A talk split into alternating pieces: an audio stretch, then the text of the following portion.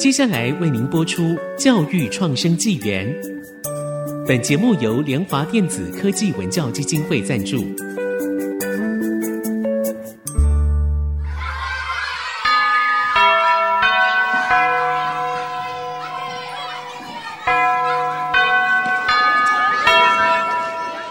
起立。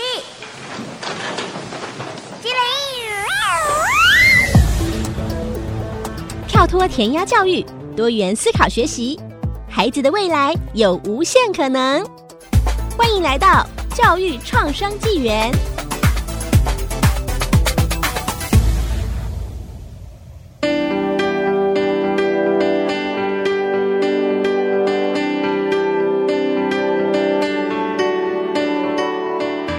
这里是 IC 之音主客广播电台 FM 九七点五。欢迎收听教育创生纪元，我是简志峰，我是赖正明。这个节目同步在 Apple、Google、Spotify、KKBox 同步上线，欢迎订阅并分享。我们在第一集的时候，其实就有提到，我们台湾城乡面临严重的这个人口落差嘛，尤其是我们屏东县人口一直不断的流失。那在二零二二年，去年八月还跌破八十万人口的大关，是半世纪以来的新低哦。同样在我们隔壁的这个花莲跟台东，花莲的人口是三十三万，台东的人口是十万，面积如此大的一个县市呢，海岸线很长的一个地区呢，总人口大概就是我们桃园市的桃园区的人口是相接近。其实真的很难想象，你看像桃园区，其实真的蛮小的，但是就挤了那么多人。我记得。上个礼拜我们去桃园区新图书馆的总馆，最近才刚盖完成，很大，然后非常漂亮。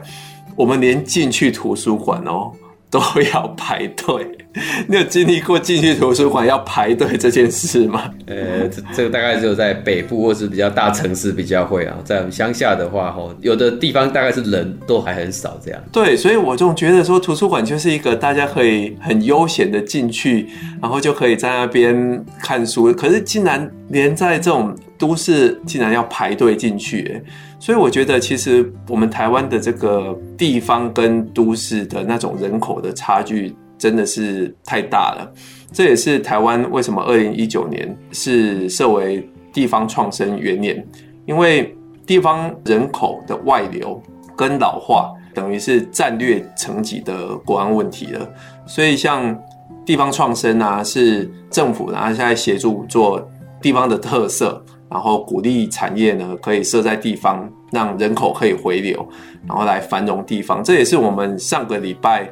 讲到的就是很多地方创生的一些成功的案例，他们利用当地的这些资源，开发出一些成功的商业模式。那鼓励就是一些年轻朋友，他们可以回来。像我就记得台南关田那个地方，它其实是有菱角。其实我不太喜欢吃菱角，老实说，它剥的那个壳更是很多的浪费。可是他们竟然可以用菱角壳来做出一些黑炭。黑炭呢，它可以把它开发成像肥皂啊，或者是墨汁啊，哦，或者是菱角做的一些商品。那这也让一些年轻人他们就回去说：“哎，我们来把菱角壳做一些行销，然后变成企业，然后来创业，变成是黑金。哎，菱角壳变黑金呢。所以我觉得这就是一个年轻人的创意，它可以让我们的地方跟。都市是可以有比较大的人口的流动，不然呢，其实像二零一八年那时候，地方创生他们首先推动的国土呢，其实是六十六趴，其实那个人口才占台湾的两百七十二万而已。哦，它其实只占全台人口数的大概就是十一趴而已，所以台湾有九成的人口呢是住在台湾三分之一的城市的土地上，一成的人口呢是住在三分之二的一个偏乡土地上，这其实是一个很大的落差啦。对，那其实我们在第八集有讲到为什么会造成这个偏乡一些原因呢？哈，那主要的原因就是工作机会少。交通落后，那还有人口外流导致少子化等等，这几个原因其实都是互相连贯的。那偏乡的工作机会少，那父母又在外地工作，那孩子呢可能就会因此而交给乡下的长辈去照顾，那这其实在乡下是非常多的一个状况哦。根据这个中信慈善基金会的调查，有百分之五十八的偏向儿童，他其实没有办法每天见到爸爸妈妈。那百分之三十二左右的无法跟父母一起来过年哦。其实这样子感觉起来，就是在重要的节庆，并没有办法跟家一起过，其实是还蛮蛮蛮让人觉得很伤心的一个事情。这样子，其实如果以教育来讲的话，像这种比较偏乡的这些孩子，他们没办法去见到他们爸爸妈妈。这其实是一个蛮大的教育问题跟教养问题，因为隔代的教养，它其实会让孩子觉得，你知道阿公阿妈他们的陪伴，通常不太能打到孩子的心理的。其实像这件事情，我就有亲身看过哦。以前在我小时候的邻居就是这样，他爸爸妈妈都要到台北去，他们是工人要去打工工作，那每次一去就是，应该我记得就是半年或一年这样子。那家里的就是他们自己要照顾自己，那顶多阿嬷会稍微帮忙，所以基本上的那个大姐就像是一个妈妈的一个角色这样子，就带着两个妹妹还有弟弟这样子。哦，那以前我不觉得这样，我是哎，他只是爸爸妈妈都去北部工作，可是现在我再看起来这件事情，因为爸爸妈妈跟我们不一样，我们自己是爸妈都随时都在身边，吼，那种感觉可能如果是像我是那种样子的话，我可能就要变成是爸爸的角色，哦，还好，其实自己明明是一个小孩子，可是却还要照顾着弟弟妹妹这样的状态。我记得台大教授有一个社会系的教授叫蓝佩嘉，他就把我们的孩子划分成四个不一样的族群，从最高的族群就是等于是金字塔顶端的那一些，他们是像用贵族学校这样在培养的，那以后就是送出国。但是最底层的这一些呢，其实就是我们刚刚讲的偏乡，偏乡的这些孩子，刚刚阿明讲的就是你看半年。没办法见到爸爸妈妈，这真的是一个很大的亲子教养的一个问题诶。因为你想想看哦，这些爸爸妈妈他们可能在城市里面，通常都还是劳工，那他们没办法支付家里孩子的这些开销，而他们孩子的开销，甚至就是阿公阿妈他们的一些退休金去养这些孩子，所以那种在经济上面已经有问题了。又没有家长的陪伴，然后造成这些孩子真的就是变成最弱势的族群呢。他们常常下课的时候，然后回家也不知道要干嘛，真的就是没事做。我我觉得这其实是一个蛮大的问题的啦。那回到我们刚刚在讲偏乡哈，其实偏乡大家不要觉得说它好像就是真的很偏，然后没什么资源。其实偏乡对于我们这种像我现在住在桃园，也算是都市，但是你知道，在桃园它其实就是已经真的就是算地小人稠了啊。刚刚台北更地小人稠，那偏乡的山海景色啊，在地文化啊，土地大哦，房子大，而且最重要的就是生活消费低，然后步调慢，这个。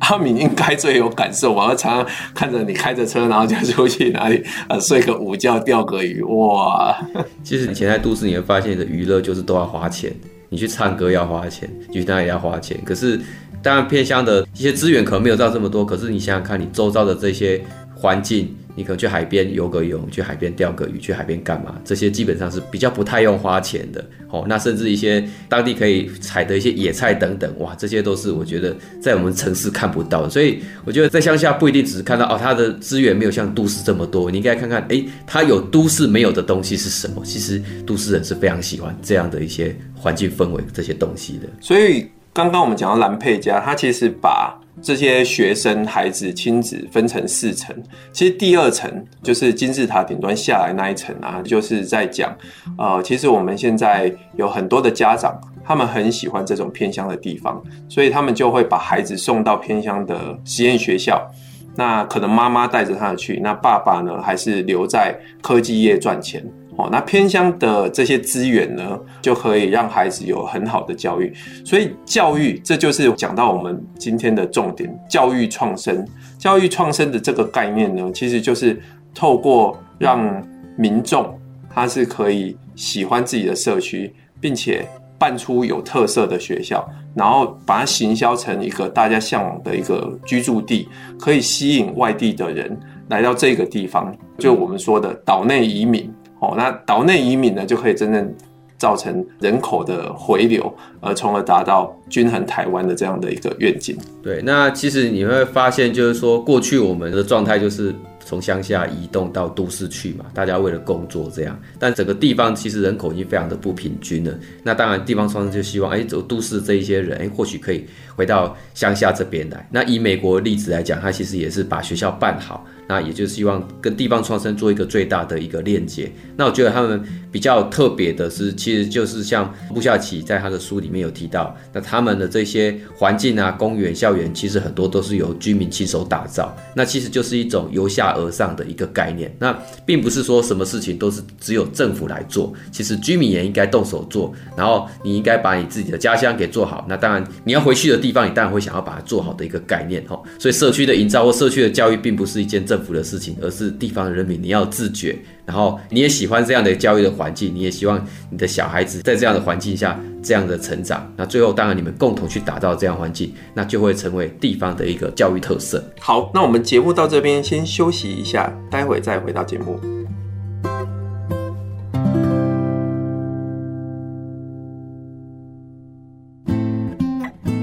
欢迎回到教育创生纪元。刚刚我们提到，把学校办好，把教育办好，就是一个最好的创生。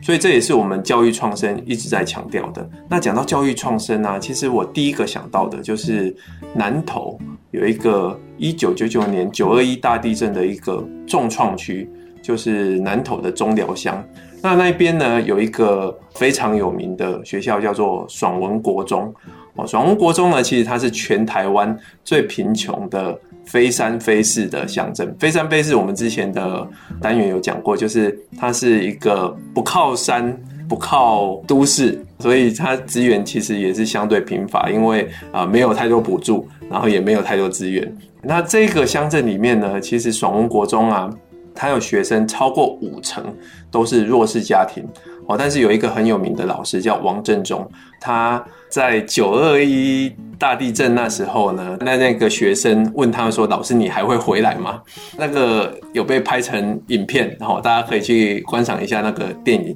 那是很有名。那主要王正中呢，他其实是在爽文国中里面，他独创了一个叫做 MAPS 教学法，MAPS 这个教学法呢，王正中融入了他去带像游戏化。或者是如何去让孩子愿意参与课堂的活动，然后每一次呢都会有小组讨论，就会有每一个扮演不一样的角色，而每一次的这些角色他们的发言或者是他们的报告都会有不一样的加分，然后这个加分累积的点数呢就可以让他们去换一些商品，那这些商品呢都是乡里面二手捐赠过来的，所以你看乡里面也会觉得说，诶，我对学校也有贡献。然后孩子也因为这样的一个学习，可以拿到这些奖品，他们也很高兴。其实讲到这个爽文国中，我就想到他其实很不容易，从九二一大地震这样子再重复回来。那我们刚好最近也土耳其大地震嘛，未来他们其实有很多的整个国家的重建，甚至教育的重建。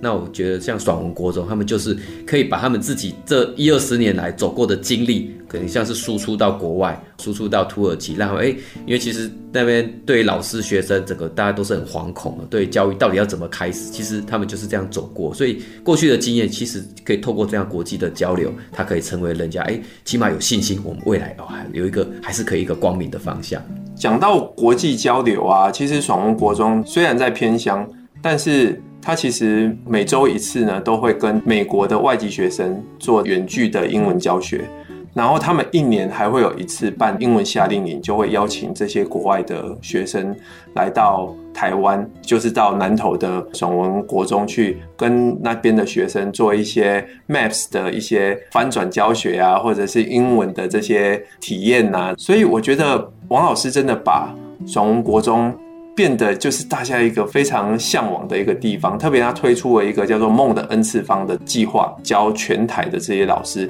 怎么样去用这种创新的教学来教学生。哎，我觉得他这个也真正让很多家长很愿意把他的孩子搬到或者是迁户籍到南投那边，这真的做到一个叫做岛内移民哎。还有看到的案例就是桃园呢，竟然有了，也就是我住的地方，哎，有人搬去南投，家长呢是真的跨县市的去帮从国中去做宣传，也去帮他们去做招生哦。我觉得这真的是一个等于是一个岛内移民的教育创生的一个非常好的范例。对，其实像这样的一个模式，我觉得是非常需要，特别在一个偏乡的地方哦。那你偏乡，你当然不可能像都市那样，这个一个经济发展的资源，可是，在教育的话，其实有独一无二的一个条件的环境哈。那其实像另外在花莲的太鲁阁山下有一个新城乡。那那个地方有一个棒球教练胡文伟，那他所创立的练习曲的一个书店，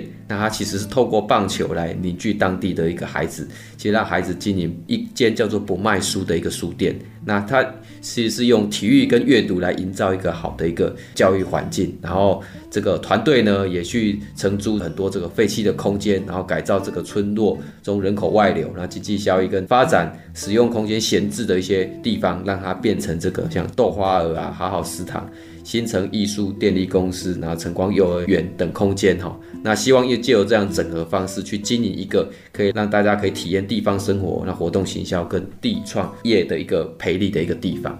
我我觉得教育一定要从学校做起嘛？我觉得不一定。像胡教练，他也是用教育，但是他不是从学校做起。特别在像新城这个地方，它是太鲁阁山下。它其实是一个观光客很喜欢去，但是其实通常就不会久待的一个地方。我自己本身有去过练习曲啊，他那个书店真的很特别，他是请全台的这些志工招募，然后他们就会招募店长去坐在那边去经营这个书店，所以。你可以以打工换宿这样的方式去当店长，然后你也可以去实习。而他们这个书店呢，是不卖书的，所以像我去啊，就看了几本我很喜欢的，就把它借回来。啊，借回来，他们也说没关系，你。看完之后再还回来，虽然他们说三个月还回来，其实他们也没有再按照三个月了哦。然后他说你可以寄回来，又或者就非常鼓励你再来玩一次，再把书带回来。我觉得这真的是一个很棒的交流，会让人家真的很想再回去一次。特别这个书店呢，它就是一个算是起头，之后呢有这个像刚刚讲到的豆花啊，或者是食堂啊，或者是艺术电力公司哦，放电影。啊，或者是他们有幼儿园啊，他真的把一个在地很多的这种功能性都提升上来，然后让大家就开始觉得啊，很向往这样的一个地方了。那我自己亲身体验到，就是像在花莲这个地方往南一点啊，有一个寿丰乡，寿丰旁边有一个叫做丰田火车站，原本呢有一间在。火车站旁边即将被拆除的这种老旧的日式建筑。那东华大学有一个教授叫做顾于钧，他就把这个地方给承租下来，然后成立一个叫做五味屋，数字的五，味道的味。那他也带着当地的孩子呢去转卖二手商品，同时让这边的孩子呢有一个地方可以去写作业、学才艺。然后他们吃饭啊、过生活啊，都一起在那边。他就把这样的一个社区、跟大学资源、跟非营利组织呢，整个把它串在一起，然后透过一个社工的角度，让这个偏乡的孩子呢，去找到人生的意义，让五味屋变成是一个教育的平台。对，其实五味屋大概在十几年前，他们刚开始创办的时候就有去那边，那个时候他们。非常的简陋哦，连那个柜子都没有，所以那些文具啊什么都是用纸箱堆叠这样子。大概十几年前，然后在几年前我再去的时候，发现哇，他们已经越来越有规模，而且从卖文具到后来已经有卖衣服，还有民宿 相关的一些连锁的东西都出来。但最后他还是回归到就是要帮助地方的这些孩子们，还有教育的一些模式。我觉得这是让人家非常感动的一个地方。对，所以我觉得。这些地方呢，真的做到所谓的教育创生啊。那但是其实教育创生最大的一个问题，就是大家就觉得说啊，地方还是没工作啊。其实如果像这一些商业都已经成立起来的话，基本上找到工作就会是一个相对比较容易的问题。那我觉得其实政府还是要去推一些政策，来让这些工作是真的可以在偏乡里面也可以做。比如说像我有一个博班的同学。他后来在美国宾州那边工作。那他在疫情的时候，他们公司直接 work from home，哦，就是远距工作。所以他其实疫情开始之后，他就没有进到办公室了，也没有进到他们公司了。然后他就常常带他的妻小回到台湾，然后他在台湾工作。他说：“哎，我回来也是在工作啊。”甚至他们就久居半年。然后他的孩子呢，在台湾念幼稚园，好，然后念小学这样子。所以我就觉得说，像这样的一个 work from home，他其实是真的可以很鼓励这些人，他真的喜欢向往的这些乡下是可以。回到乡下，然后真的是在乡下里面也不用担心赚钱这件事情。对，那最后呢，我们来那个 summarize 一下。第一个呢，包含这个偏乡的优势，有漂亮的风景，然后还有土地大，然后房子大，然后生活消费低，步调慢。那所以说，如果能够把学校办好，那教育民众能够爱护自己的社区，然后行销大家曾向往的地方，那其实可以吸引外地的人进行岛内移民，让人口回流，达到这个均衡台湾的愿景。那第二个呢，其实就是用教育救台湾啊，用创新教学的一个教育在地的学生啊，就像我们前面所提到的，爽文国中关怀的一个社区跟文创经营的角度，然后还有练习曲跟五味屋，他们都是教育创生的一个风景哦。那第三个呢，就是政府其实应该制定来政策来补助企业来推动远距的工作，也让居住偏乡的劳工或返乡青年，他可以不用担心工作的问题哦。那让人民可以均衡的住在台湾，并不是一个遥不可及的目标。好，我们今天的节目呢，就到这边告一段落。如果你对节目有任何的建议和指教呢，欢迎到 IC 之音网上留言，也帮我们到 Apple Podcast 里面留言哦，然后给我们一些建议。那别忘了订阅和分享，给我们五星评价。教育创生纪元，我们下周见。本节目由联华电子科技文教基金会赞助播出。联华电子科技文教基金会以行动播撒教育种子，支持地方创生，培育新时代必备的能力。